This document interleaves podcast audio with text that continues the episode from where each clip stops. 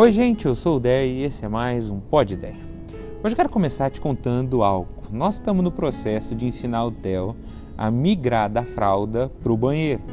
Então a gente disse para ele que a primeira vez que ele se lembrar de fazer qualquer das necessidades dele lá no banheiro, ele vai ganhar um presente.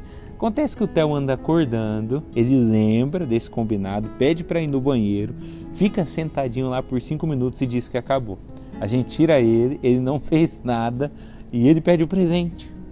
O que, que aconteceu? O Theo entendeu a recompensa, mas ainda não assimilou o processo.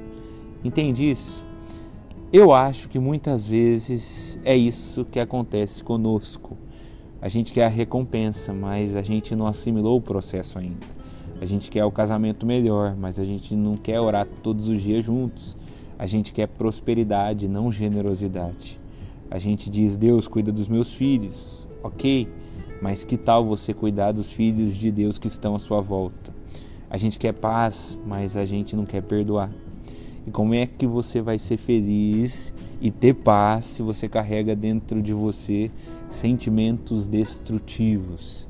É preciso que você quebre isso antes que isso quebre você. A Bíblia diz que é muito difícil para José lidar com o reaparecimento dos irmãos dele. José foi vendido como escravo pelos irmãos por inveja, foi para no Egito na cadeia até que Deus fez um milagre e ele vira o segundo homem mais poderoso do Egito. Só que tempos depois, os seus irmãos vêm até o Egito em busca de comida e José os reconhece. A Bíblia diz que José chora, age de um jeito bem esquisito, mas depois ele se revela, perdoa e traz a família dele todinha para o Egito, incluindo seu pai. Acontece que quando Jacó, que é pai de José, morre, os irmãos José ficam com medo. Eles imaginam que José não tinha se vingado por conta da presença do pai, quando a verdade é que José tinha muito caráter.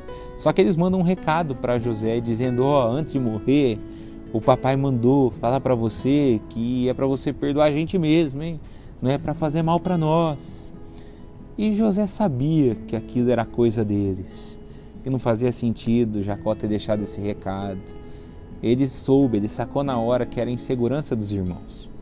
E José fica triste. E ele diz assim: Não tenham medo, estaria eu no lugar de Deus?